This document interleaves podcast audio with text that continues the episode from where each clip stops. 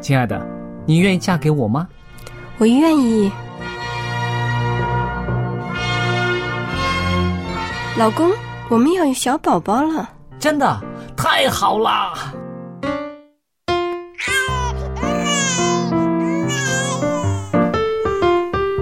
妈妈，妈妈，看我画的画，好看吗？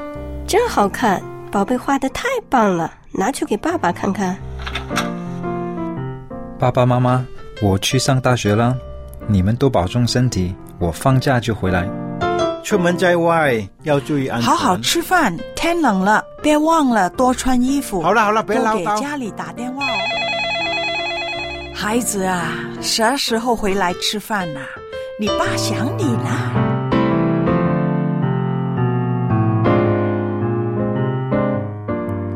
好，明天就回来。家人，给我生命的人，与我共同生活的人，与我分享喜悦的人，也是给我带来麻烦的人。每一天说说笑笑，有时也吵吵闹闹，因为我们是一家人。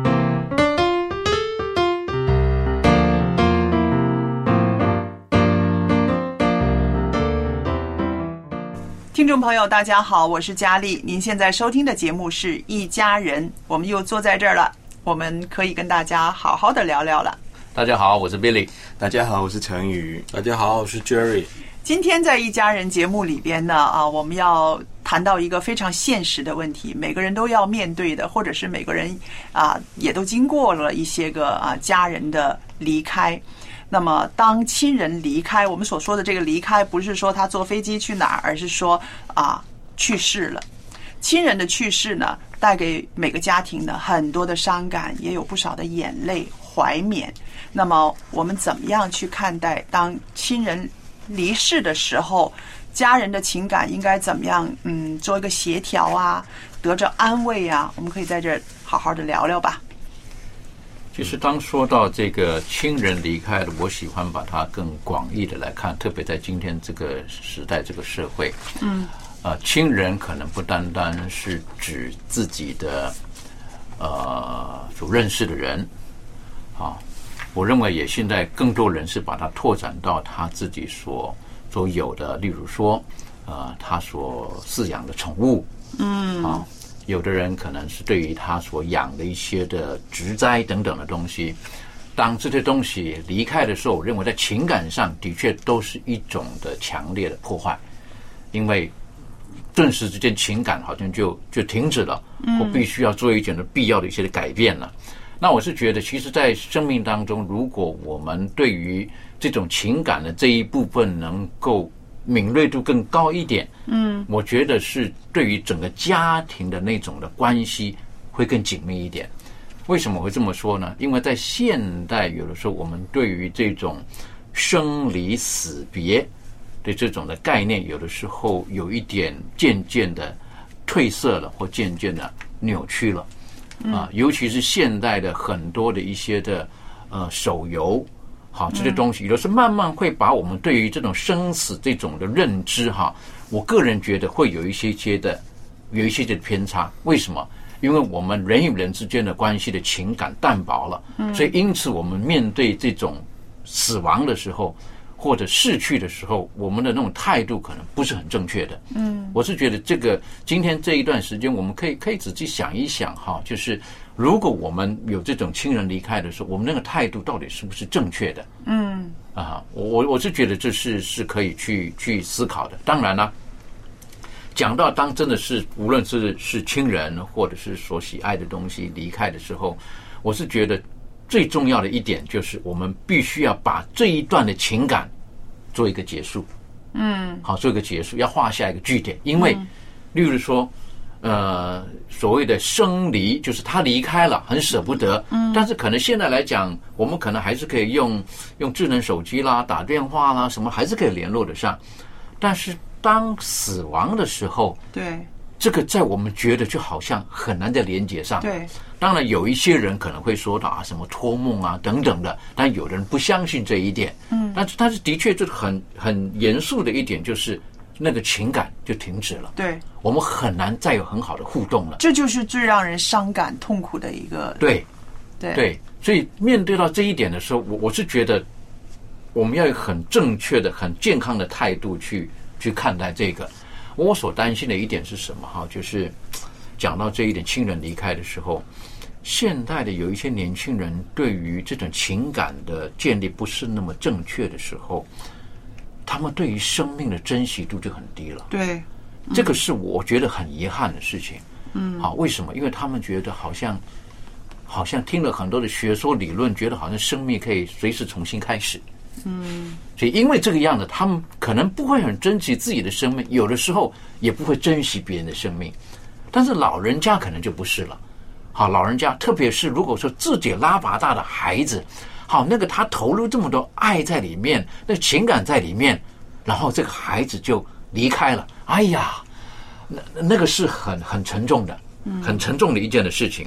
但是，呃，有一次我参加了一个要去参加一个算是叫做追悼会啊，一个安息礼拜的时候，那那个是一个一个老先生老太太，好，那其中的一位离开的时候，那家人就在讨论，嗯，就是说，哎呀，这个这么伤感的时候，哈，像刚刚提到这么伤感的时候，那这个这个老伯伯过世呢，那这个老奶奶啊不用参加了，参加就很伤感了，对不对？就老奶奶在家里就好，有一些有的习惯等等的，但其中有一个家庭成员就是说，他一定要参加，嗯。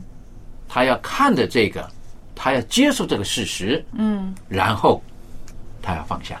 嗯。他不能一直觉得说啊，他还活着，还在，还在，让他看到，他就躺在棺材当中了，嗯他就是休息了，嗯，好，然后要学会继续他的人生了，不能、不能用一个好像是个一个欺骗的方式或怎么样子了，嗯。啊，当下呢，我一听见这个的时候，我就觉得好像残忍哦，有一点残忍，有点啊。残忍。有一点残忍。可是我觉得也是正确的，因为有的人会觉得说，这个面对这个跟精神活在心中是两回事了。嗯好，但我是觉得用这个样子的话呢，可能是比较健康、比较正面的。不知道不知道像 Jerry 你有什么看法？是觉得很残忍吗？还是觉得如何呢？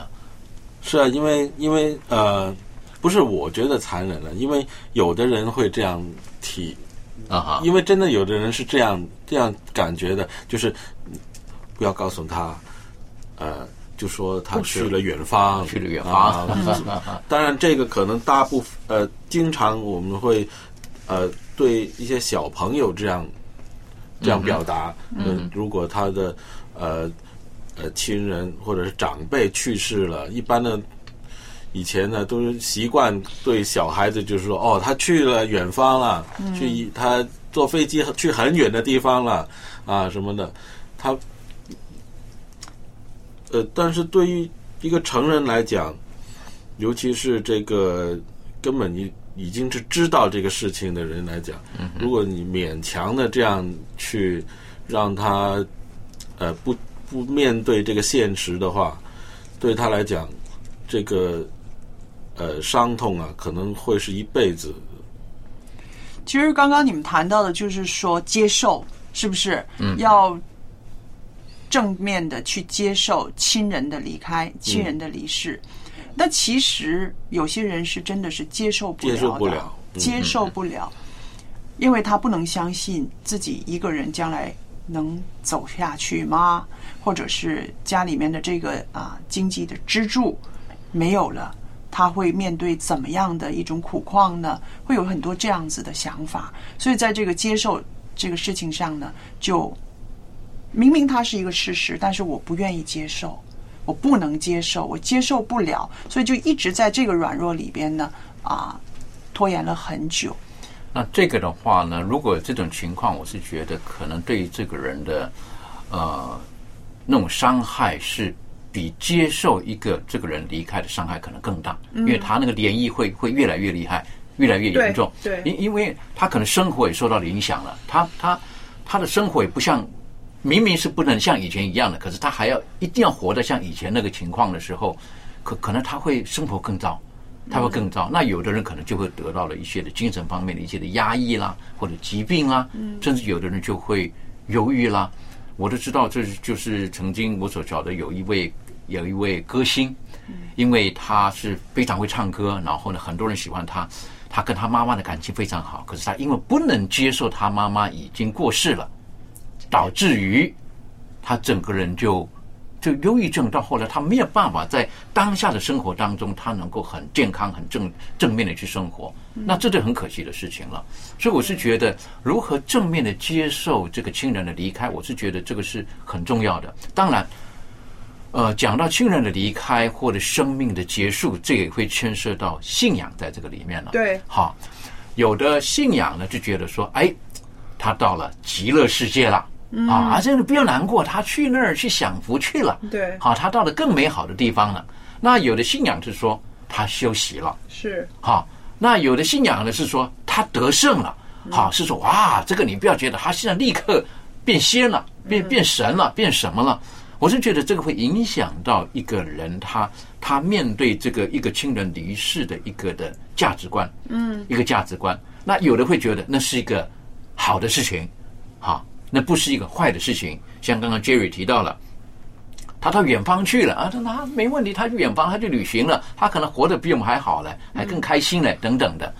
所以，一个信仰观、宗教观对于生命的认知、生命的。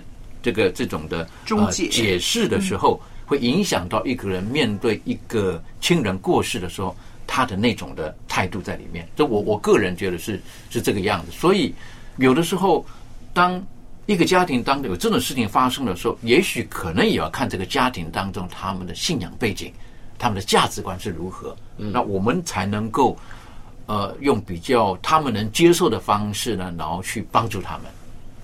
这的确，这个是很很呃决定性的一个一个因素，因为我有一段时间刚好有两个认识的人，他们同时间也失去了亲人，可是他们的宗教宗教信仰不一样，我也发现他们那个情绪啊适应的状况很不一样。嗯就是他们有一位是啊是道教的，嗯嗯，就道教仪式。然后在那个他们就是去世的时候，要很多的那种仪式啊，火盆啊，很多道士出来做做法之类。然后他们就是很很很很很担心，怕做的不好，让他们的亲人不能够得到他们所相信的那种啊超道啊之类的东西。然后呃，我基督徒的那个朋友，他们就是很平和，嗯，他们就经常说哦，我们迟一点见。啊，谢谢你以往为我们付出的东西，啊，就是很容易会会过导到，因为在他们的呃信仰当中，那个不是那个完结，嗯，这是一个阶段，嗯嗯，啊，很快会重新遇见这样子，所以我觉得这个信仰的确是扮演一个非常关键的的因素在里面。不过与此同时，我以前记得以前读书，我嗯在读其中一个心理学的课题的时候，我想起有一个嗯。美国的精神呃病理学家叫呃我不知道中文怎么读了，尝试翻译了，在呃阿丽莎伯库布勒罗士博士，他说每个人他悲伤会经过五个阶段，从那个事件发生到他接受会经过五个阶段，包括很大部分在呃失去亲人也会经历这五个阶段。他又说第一个阶段是否认，嗯哼。否认，对，否认是最自然的啊，对，不是不是，这不是真的，不是真的，肯定是开玩笑，也呃，肯定没可能会这样子，因为那个冲击太大了，嗯哼，他就是人就会有一个防御机制，你不要让我面对这个东西，所以这个状态之下，人可能会自我的隔离，不想跟任何人接触，对，自己待在一个房间里面，你你尝试去安慰他也没有用，嗯，他根本就是听不进去，嗯哼，因为如果你去安慰他。变相就等于要我承认这件事情真的发生了，他不想这样子，所以第一个阶段就会否认，然后开始就会就会很，第二个阶段就是愤怒，嗯嗯，那种愤怒不一定是说哦你欠我钱这样子就跑掉了的，不是这种，那种愤怒就是搞不懂为什么会这样子，找不到原因，对，那种愤怒就是为什么是他，他人很好，不应该这样子走。然后就是我们生活过得好好的，我们可能明天就要办婚礼，为什么今天？很伤心的、很伤心的事情？嗯所以有一种愤呃愤怒在里面，可能是，然后可能是怪自己做的不好之类的。然后第三个就是到了一个叫做 bargaining，就是讨价还价，嗯。在幻想如果是不是有可能他会回来，是不是有可能他还在，或者是说，如果我当初没有怎么做，或对。者做了怎么样，可能不会这样，就不会发生这个。这个会跟刚才那个内疚感嗯是很有很强大的连接。然后就是呃，可是当他想了刚才哦啊、否认啊、愤怒啊，去自我讨价还价想可能性，都发现改变不了事实的时候，就会到了第四个最脆脆弱的阶段，叫做 depression，所以嗯。沮丧，彻底的沮丧。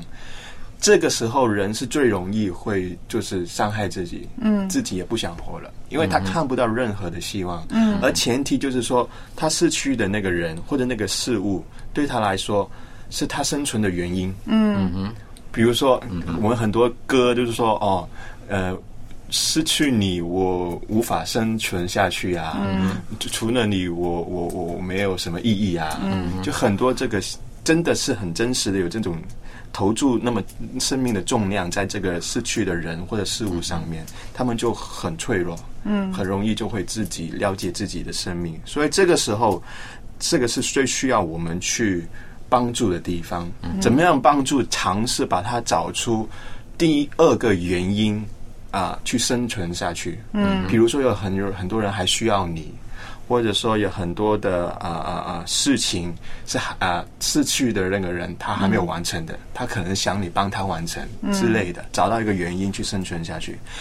做到这个阶段，就可以到第五个阶段，真正去接受这件事情，找到一个原因走下去。所以我自己发现，在这五个阶段去看的时候，的确是比较容易帮助我们去理解，如果我们周边有人在经历这个悲伤这五个阶段，我们怎样去帮助他们。觉得这个过程中真的需要一需要一种唤醒，嗯就是刚刚你说的那些。我记得当我哦少年时候吧，十七八岁的时候，父亲去世了，对我来说真的是一个晴天晴天霹雳哈、你前面讲的那几个我全都有，嗯啊，到后来到自己真的是没有办法不接受的时候，觉得就很低落。我那时候想的东西很奇怪，我就说，既然生命这么脆弱，我为什么还要活下去？既然生命的终结都是那样子，嗯哼，为什么我还要这样奋斗？我还要这样努力？嗯哼，啊、那个就是你刚刚讲的第四阶段，嗯嗯第四个阶段。嗯但是那个时候就是得着一个唤醒，就是说我回头看到我妈妈，看到我弟弟，嗯然后觉得啊、为了他们，我还要照顾他们，嗯。我不能让他们再失去什么。嗯。就那个时候就是说找到一个新的动力，找到一个新的动力。对对对，但是并没有减少我的悲伤。的确，是不是？他不能够减少我的悲伤，的确。只是说我在找到了了一个责任，我找到了一个责任，我需要还要继续走下去那样子。嗯。的确了，刚刚听了春雨这么讲的时候，我就觉得这种的模式哈，实际上不单单的亲人离世，有的东西，失去了。例如说失去了，啊，青少年最容易的失恋了，大概是这个样子，嗯也会是这样哈，对对不对？怎么可能？我这不可能的，健康失去了那个是过程，然后到后来他可能会伤害自己，嗯。然后可能到后来他他到后来他就觉得会否定自己，嗯。否定自己。对。那所以有的人失恋了，到后来连连活都不想活了。对。好，那那我是觉得，呃，如果我们对于我一直觉得，就如果我们对于生命有一些比较正面的一些的认识的时候，或生命的价值跟内容有正确的认识的时候，可能我们面对当这种人离开的时候，我们比较容易可以从其中当中走出来，比较容易走出来，因为我们发现到生命的价值到底是什么的时候，嗯。好，如果我们觉得生命的价值对别人都是应该成为一种祝福，虽然这个人暂时停止了，或者他离开了，可是如果我们回想出他曾经留给我们哪些的祝福的时候，我认为可能会会比较好一点，比较好一点。当然，很多时候有的时候可能我们很希望这个人最好是一一直活着的，特别我们很难接受的是这个年叫什么叫做英年早逝啊。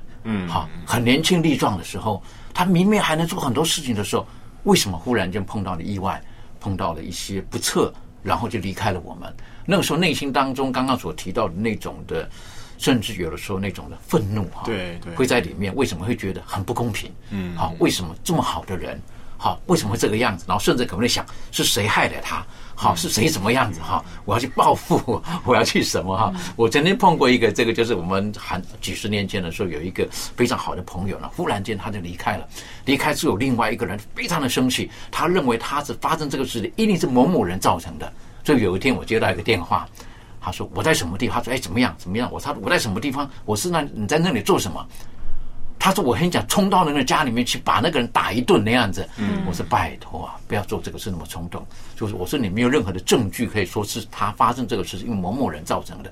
可是他说我认为就是这个样子，那那需要一点时间，需要一点时间。那同样的，当如果今天我们真的是面对这个有一个人离开我们的时候，我们必须要承认一点，我们的生活会改变，嗯，一定会改变的。例如说，本来是五个人的。剩下四个人了，那个是必须接受的，嗯，好，必须接受的，好，那那种的需要一点的时间的去去调试，需要一点的去一点时间去调试，好，为什么？有的时候是很难的，很难，因为你已经可能几十年的习惯是这个样子。的，忽然间，哎，这这你的习惯必须要改变，但我是觉得，呃，在这个过程当中，除了旁边的人的帮忙之外，我一直觉得本身的那个。正面的信仰是很重要的。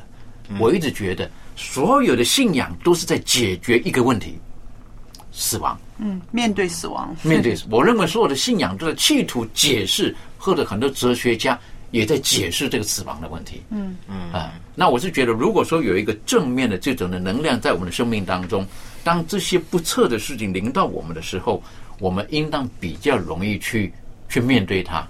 然后去接受它。的的确，就是刚才说哦，真很多事实上，真的在生活上要重新去适应。嗯，就是我听过很多，就是他失去了一个话很多的人，在家庭里面，嗯，就已经总觉得很吵，你可以安静一点。啊，突然间那个人真的不在的时候，突然间就很想念那个声音啊，那种突然觉得干扰是一种被干扰是一种。其实我觉得啊，不光是说当亲人。离去的时候，去世的时候，要面对这种情感上的这个调节啊，接受啊，怎么样啊？譬如一场大病，一场大病来了，让你失去了某一些个把握啊，你好像失去了健康，你一样是开始的时候不能置信，然后愤怒，然后一样是要走这几个程序。刚刚。啊，成语讲那几个程序，还有比如有一些啊，有一些人一个意外，一个交通意外，他失去了一条腿，他从此生命就跟以前不能再一样了，是不是？怎么补救也回不来了。啊，不说那一条腿回不来，甚至他的可能他的呃婚姻，他的一些一些关系，都可能会随着这个失去，是不是？还有天灾，啊，海啸一来，嗯。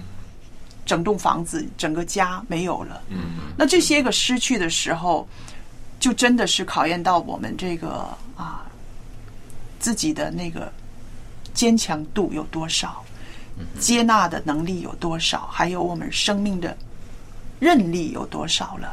嗯，我就记得有有听过一个故事，就是一个妈妈，她在在。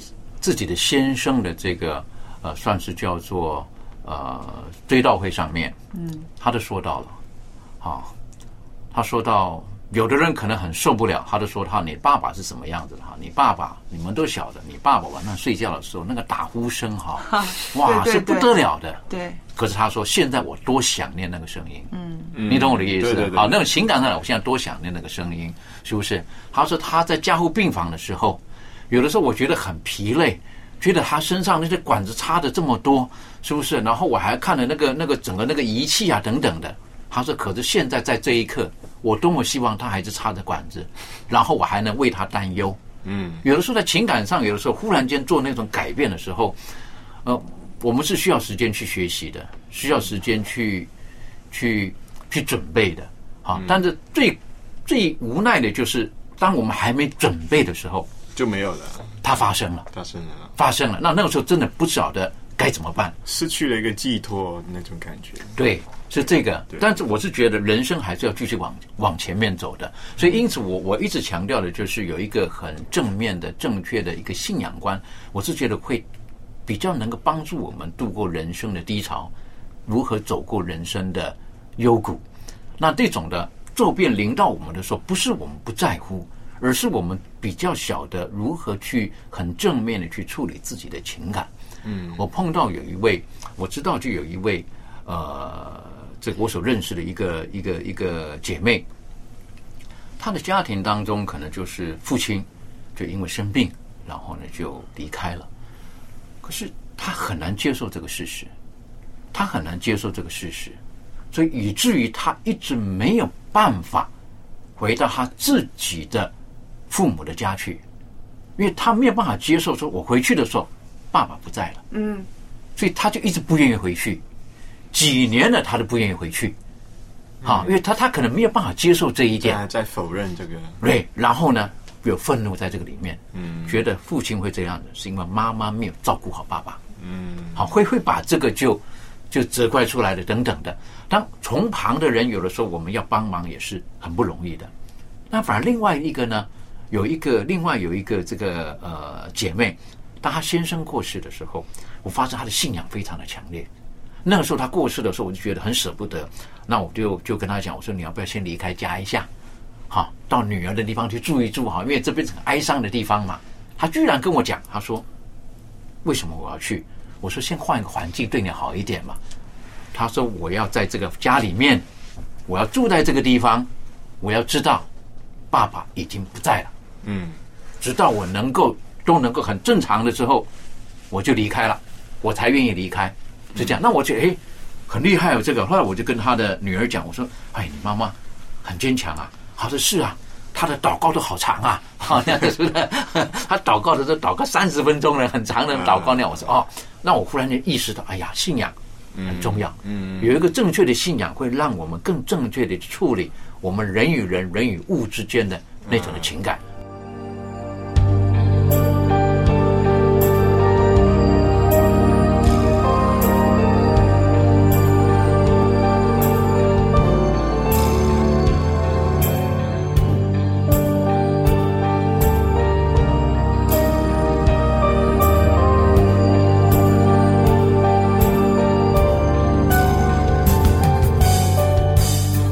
痛苦中我出生，心酸泪里我成长，转一人我求高升，恳求他怜悯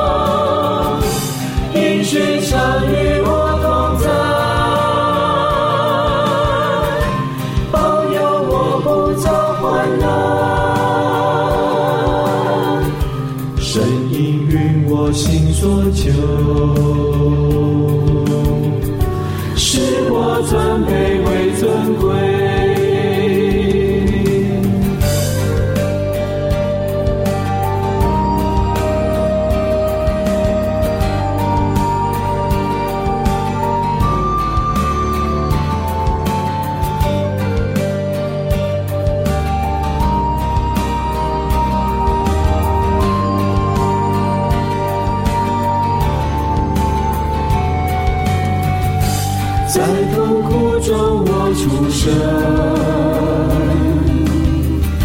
心酸美丽我成长。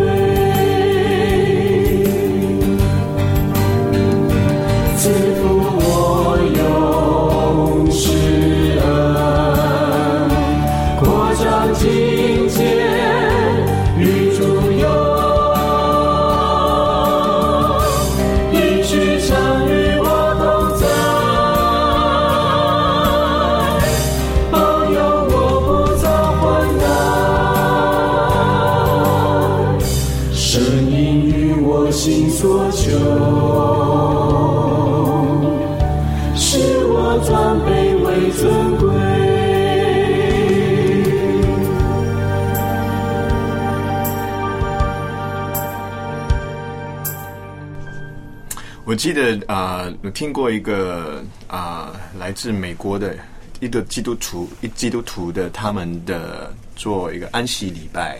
嗯，他们传统的安息礼拜或者是丧礼啦，就可能是始终是比较啊、难过的、沉重的，呃，就是比较悲伤一点的气氛，始终是不舍得嘛。可是呢，听说那个的、呃他们的安息礼拜呢，不是一种的怎么说，不是一种怀缅，嗯，他们反而是一种。好像有一点像庆祝的意味在里面。庆祝什么呢？就是说庆祝他终于可以安息休息了。嗯，然后庆祝去去去，他们说是一个 celebration，还有他有不同的环节，不同的亲亲友、不同的朋友出来去套找他生前做的一些坏事，嗯然后去笑他一些缺点什么，大家去怀缅他以前做过的事情，然后就呃最后就用一个啊啊啊啊寄语，或者是说哦我们很快会再相遇。因为在他们的观念当中，在基督信仰的当中，我们地上面几十年的生活，哈，如果用一本书来说啊，这可能是第一章，第一章可能是序曲，序曲，序序曲序曲，对。然后，所以相比我们不知道啊，呃，往后的整本书的内容是什么，可是我们肯定就是最快乐，好像圣经所说，没有悲伤啊，没有分离啊，没有痛苦啊，没有眼泪啊。可是我们呃，我们第一章的目的就是呃，上帝用我们地上面的生活经历去去预备我们啊、成为一个更更加好能够呃进天国的人。他们有一个这样子的想法在里面，所以他们更加容容易去接受啊、当啊、真的失去的时候，其实不是失去，是一种休息，是预备再见。这样。其实我想，我们面对亲人去世的时候，我们最悲伤的那种情感，是因为我们跟那个人有一些情感的一些记忆、一些交流、连接，对对，连接，对不对？如果没有那个的时候呢，可能我们的悲伤会会淡一些。呃，在一个丧礼上，就是做完了丧礼，他们有有吃饭有 party 的时候，一个八岁的孩子突然站起来，看着一班成年人，对他们说：“下次的葬礼可能就是你们其中一个。”嗯那童言无忌啊，他为什么会讲这句话？他会觉得死亡是因为年纪大了、老了就会死，无可避免了无可避免的，很真实。而且你们这些人都比我老嘛，你们这些人都比我大嘛，所以会不知道轮到你们哪一个。那还有从另一个角度看，就是说这个孩子，因为他可能跟去世的那个人没有很紧密的一种情感的呃交流，所以他那个悲伤程度他不会有。对不对？所以，我们一跟一个呃，跟宠物也好，跟亲人也好，跟朋友也好，我们的情感交流越多，到面对这个人离开的时候，是越难接受、越痛苦的，嗯哼，对吧？对，所以如果说我们所认识的家庭当中，如果有人的亲人离开的时候，呃，一般来讲，比较多的大概都是呃年长的，那如果说两个夫妻走了一个，另外一个还还还活着的，嗯。我觉得我们我们需要用更多的智慧、更多的爱心去去关怀对这些亲人失去的这些人。我是觉得这个是很重要的。当然，有的时候，有的时候真的这些人他他也不需要你讲什么大道理给他听。好，说什么事情？有的时候这些人可能需要的就是很最简单的，就是个陪伴。陪伴，嗯，对分散他们的注意力，分散注意力，啊分散注意力好，然后就这个陪伴，然后可能就是聆听，好，听他们讲他们的一些的呃过往的故事啦等等的。所以以我个人过去的一些经验的时候呢，如果家庭当中有这种事情的时候，我是觉得很重要的，就是也是利用这个机会让家庭可以凝聚在一起，然后呢多听一些家人对这个呃对这个人的怀念。好，他能说，无论像刚刚陈宇讲的，无论是好的啦，是不好的啦，等等啦，是不是？我们要很很正面的去去回想这个人，好，然后无论是他的是是是到底是正确的事情或者调皮的事情，哈，想一想，然后我们也要知道，就是这个人他现在已经已经休息了。嗯，那我们在思想当中、情感当中舍不得，可是思想当中，我们可以留下他美好的那一些东西。嗯嗯好，而且我觉得很人与人之间这种很很奇怪的这种的过程，就是无论是再坏的人啊，一般来讲了哈，可是当一个人他生命结束的时候，你会发现到正常的人而言呢，哈，很多的这种曾经不好的一些的一些的记忆啦，或者关系啦，嗯霎时之间就没有了。突然你会觉得，哎，没有那么没有那么严肃，对，没有没有那么了不起了，为什么还要那 对不对对对？对是不是？那所以说，因此呢，到底这个这个这个人离去了之后，其实对我们的情绪、情感很多的方面的整理，我是觉得也许是应该正面的，嗯要，正面的。所以说，当我们每每看见人这人的一生，如果说没有信仰的结局是这个的时候，我是觉得对活着的人，我们有很多的提醒。嗯，其实好好的活着，好好的相处着，好不要把关系搞得那么糟糕，是不是？对不对？是不是？因为总有一天我们也会要说再见啊 对不对？就是说珍惜那个情感。我们总会从这个面对死亡里面学到一些功课。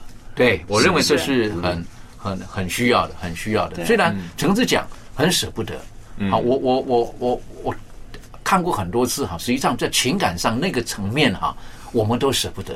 嗯。对。但有的时候就必须要去学习，要去接受，然后从自己所选择的信仰当中得到正确的那种的方向跟安慰，在这个里面。嗯。嗯，那在这个时候，我我我是觉得是蛮重要一点，就是我们如果有一天是我们离开这个世界的时候，不这么讲好不好哈？我们留给别人的是什么？嗯好，别人怀念我们的是什么？好，我是觉得这是今天如果说当我们还没有离开这个世界的时候，那我是觉得我们要给周遭的人应该是带着是更多的亮光，更多的祝福，更多的温暖嗯啊，在这个里面。嗯啊，那所以说，当我们有亲人离开我们，我们在情感上很舍不得的时候，我是觉得我们要学习用健康的态度去面对。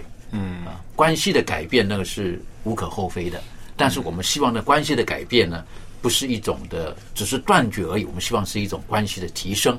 嗯，我我想起就是圣经有一在传道书，我忘记是不是传道书，他说过，你去呃呃往招商的家家里去去，嗯就强如去一个婚宴。对当时我看的时候看不懂，哎怎怎这这样子说呢？你叫人去那么悲伤的地方干什么？嗯他的背后意思是说，你去一个招商的场合的时候，你会突然间发现生命的宝贵跟难得。对就是当你以为这个东西不会是永远会在你面前不会逝去的时候，你不会珍惜，你不会觉得这个人、这个东西、这个关系、这个人、这个对象好好的去爱、要保护、珍惜。可是当你发现，哎，不是哎，他随时，随时可以离开，又或者是他总有一天肯定会离开的时候，你就会突然间觉得。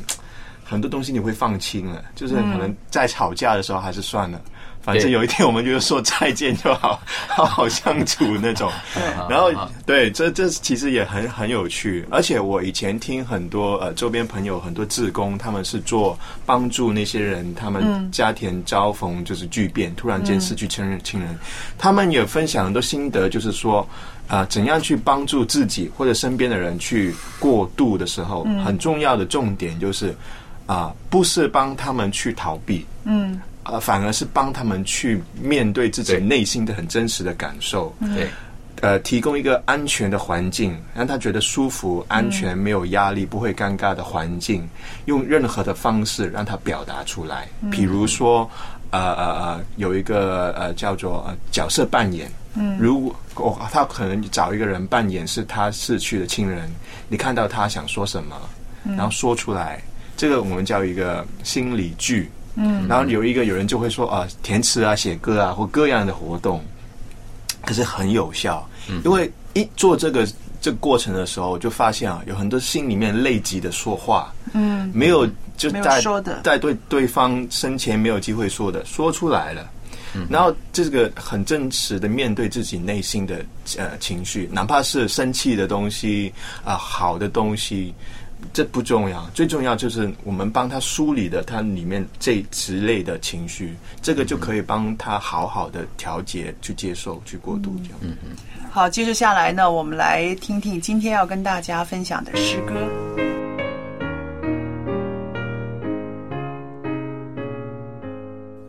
各位亲爱的朋友，在今天的时间里，我们要来欣赏的这一首诗歌叫做《光明美地》。在基督教的赞美诗歌当中，我们会发现，诗歌的创作和灵感，有的时候似乎来自于机缘和巧合。然而，这些机缘和巧合，其实都是上帝所安排的，使我们看到上帝的奇妙与爱无处不在。就像我们今天马上就要欣赏的这首诗歌《光明美地》，谈到他的创作就很有意思。他的词作者是贝纳特，曲作者是韦伯斯特。韦伯斯特出生于美国曼纽约曼彻斯特，曾经师从于梅森学习音乐，擅长小提琴和长笛，是亨德尔和海登学会的会员，终身从事音乐工作。他的作曲达到了一千首以上，所以我们可以看得出来，他的音乐功底还是很深厚的。词作者贝内特出生于美国的纽约州，毕业于密西根大学，后来参加教会悔改信主。而这两个人，贝纳特和韦伯斯特，他们是两个好朋友。那有意思的事情呢，发生在下面。在一八六七年的一天，贝内特正在美国的一家药房里工作。他的好友韦伯斯特前来找他。那从刚才的介绍中，我们可以知道，韦伯斯特是非常的爱好音乐的，并且擅长作曲。当时他们两个人正在合作从事出版活页乐谱的工作。韦伯斯特患有间歇性精神病。当他一进门的时候，贝内特就发现。他的神色异常，有发病的征兆，就扶着他问：“你怎么了？”韦伯斯特回答说：“没事，没事，到那日就会好的。”贝内特从“到那日就会好的”这句话中，联想到了信徒的生活在主里面越过越甘甜，觉得。这是很好的题材，就拿起纸笔，立刻写下了这一首“有一地比白日更光彩”的诗歌，递给了韦伯斯特。韦伯斯特接过来念完之后，就感觉到精神振奋，病魔也从他的身上消退了，的脸上露出了笑容。而恰巧就在这个时候，另有两位朋友也带着小提琴走了进来。韦伯斯特立刻拿起提琴，按着歌词奏出了这一首光明美丽的旋律，并且配上了和声。就这样，连同贝内特作词，韦伯斯特作曲配和声，整个的过程不到半个小时就完成了。如此的默契，如此的神速，被后人称为是诗歌创作史上的一件美事。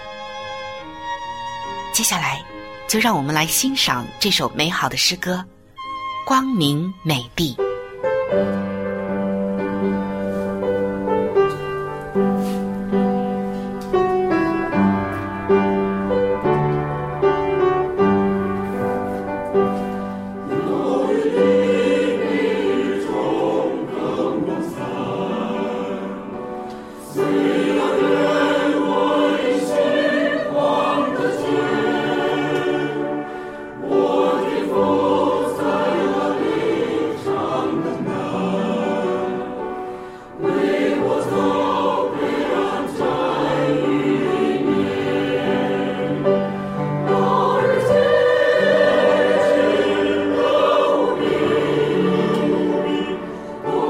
听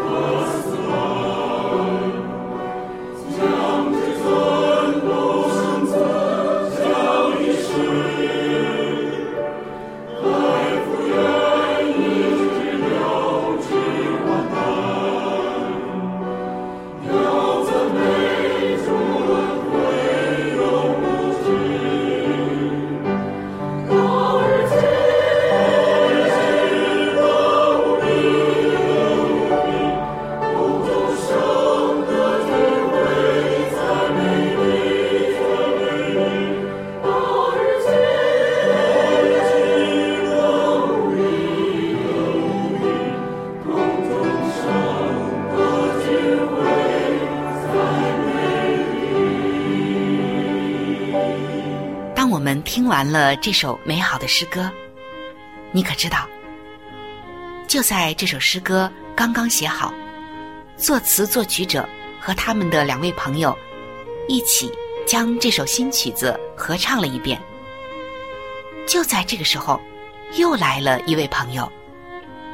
听完了这首诗歌，他含着眼泪，激动地说：“这将成为一首不朽的作品。”果然，这首诗后来被翻译成了多国的文字，在世界各地广为的传唱开来。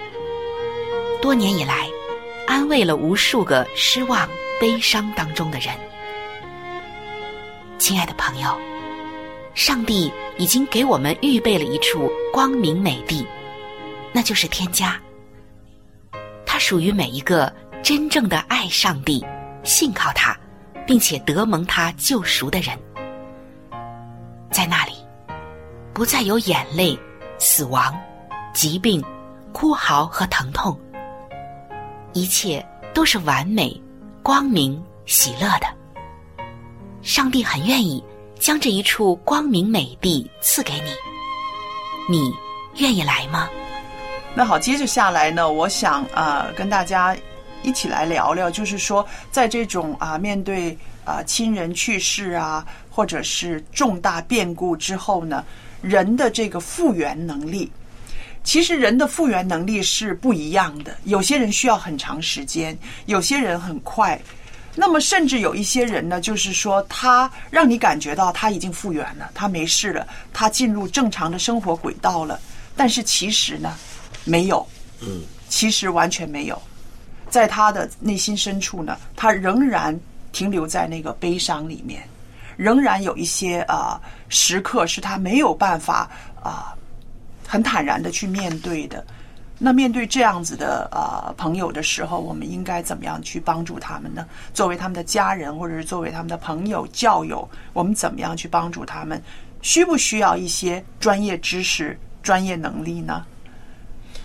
的确，就是好像我刚才提到啊，在很多志工朋友他们的经验里面，刚才所所说的那个心理剧，嗯啊，是很有，我发现是很有效。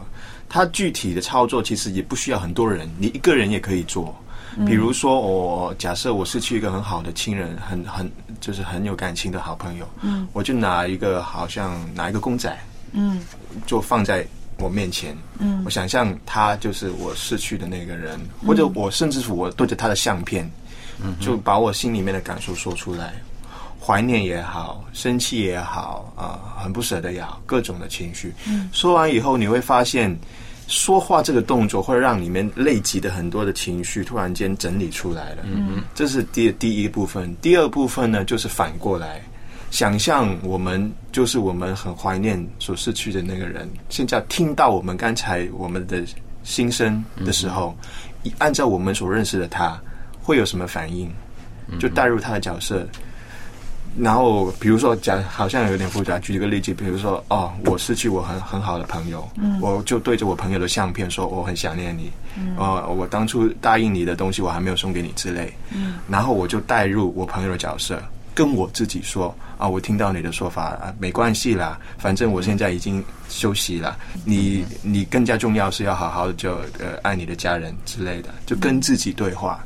按呃带入自己朋友的角色，这个是很有用的一种自我的一种调整的方式。对，嗯等于说这个算是一种在呃，算是一种心理上的一种的治疗的一种的模式哈、嗯心理学上，他就会学着说，你要呃，有一些人他不懂得跟自己对话的时候，呃，他他就走不出他人生的困境嗯。啊，因为他他不知道就怎么样，他的思绪是乱的。因为里面好像有个计时炸弹没有处理的那种感觉啊，让他很不安，很很对那个。我我是觉得这个是也是一种方式，也是一种方式。呃，特别是刚才的提到，如果说亲人忽然间离开了，或者生命当中的变故等等的，其实这种的事情的发生会造成很多层面的，可能有他的思想上的，可能有他的情绪上的，嗯，可能也会造成他行为上的，嗯但是甚至有时候反馈了，有他的他的健康的受影响的。嗯，当我们我们如果说在在处理这种事情的时候，我是觉得应该从从很多层面都要去考虑到，例如说，呃，健康来讲，生活的那种作息，还是要努力维持一个健康的生活。有的他可能就不吃了啦，嗯不喝了啦，睡不着啦，等等啦，那那个是对健康是很大的的伤害确，，的确，对不对？很大的伤害了。我我听过很多的呃案例，很真实的案例，他们就不出门，嗯待在家里侍奉墙，窗窗户也不关，窗帘关起来，不想看到阳光之类的那种很很很就是进入忧郁状态。对对对对，然后我们发现，真的你的环境会直接影响我们的的的状态。对然后他后来就是用了一些方法，带他去一个啊啊、那个大自然里面，一个海岛上面，嗯一望无际的海岸线，嗯很突然间到到一个，在那个当下，他就是他不是说逃避了，他是旷豁了，旷阔了，嗯哼。他用的字眼。对，呃，我没有否认我的确失去了我很爱的人这个事实，可是同一时间我会发现啊、我装承呃承载这个事实的那个瓶子，嗯哼，大了，嗯哼，它不再主宰我整个瓶子的的的的的的容量，嗯。就是呃，用一张画纸比喻，就是呃，我一张画纸可能是呃小小的，嗯哼，发生一件事就涂满了，整张变黑了。我改变不了黑的这个部分，我可以换一张画纸，把这个同样的黑放在一个很大的画纸里面，它是我生命的一部分。嗯我还有很多的部分等待我去生活。嗯嗯，这个确实是呃我自己的切身经历，确实是像你所说的一样。当我失去父亲的时候，我就觉得啊，我很委屈，我很不可以接受。我跟旁边的人比较的时候，我会觉得，为什么我失去了，而他们都还有这份父爱在那边？但是当我长到这个年纪的时候，我回头看的时候，那个心宽广了很多。就是说，纵然我十七岁的时候没有了父亲，可是我现在五十几岁的时候，我拥有的没有比他们少，嗯甚至我多了一份体贴，我多了一份啊、对别人的关注关爱，我多了一份对青少年的那种无条件的爱啊！我觉得就像刚刚成宇所说的，我那一团黑的颜色，嗯它缩小了。当年我看它是最大的，嗯是乌云盖顶，嗯是我人生没有办法走出来的。嗯但是今天我看，它那一个转化了，嗯内化了，变成一个让我更爱别人的一个原动力了。嗯嗯，它不再是全部，它是我们一部分。对对对，对，我们不能否认哈，很多的，比如说亲人的离开，这是我们必须接受的，我们不能否认这个事情。但是接受的那种的方式跟角度，像刚才所提到的，在我们生命当中所占的比重到底是如何？是嗯我相信任何的亲人离开的时候，他不希望还还存在世界上的亲人会因为他而整个生活作息大乱。嗯所以我常常会会提醒一些，如果亲人离开的，如果你换个角色，刚刚讲角色换过来的时候，他一定希望你活得要比以前更好。嗯，从这个角度而言，我们就要，如果活得很好，也不单单为自己，也是为了我们所爱的这个人。是的。好了，听众朋友，当我们今天谈到这个关于死亡的这件事情的时候，我相信每个人的心里面都是五味杂陈呢，各样的情绪都有。啊、希望您也写信来告诉我们，您在面对这样的一个问题的时候，您的看法、您的宗教观、您的这个生死观。来信的时候，请您寄到香港九龙山林道。香港九龙山林道二十六号，写给一家人节目收就可以了。好了，我们下一期节目再会，好拜拜再见，祝福你，下次见。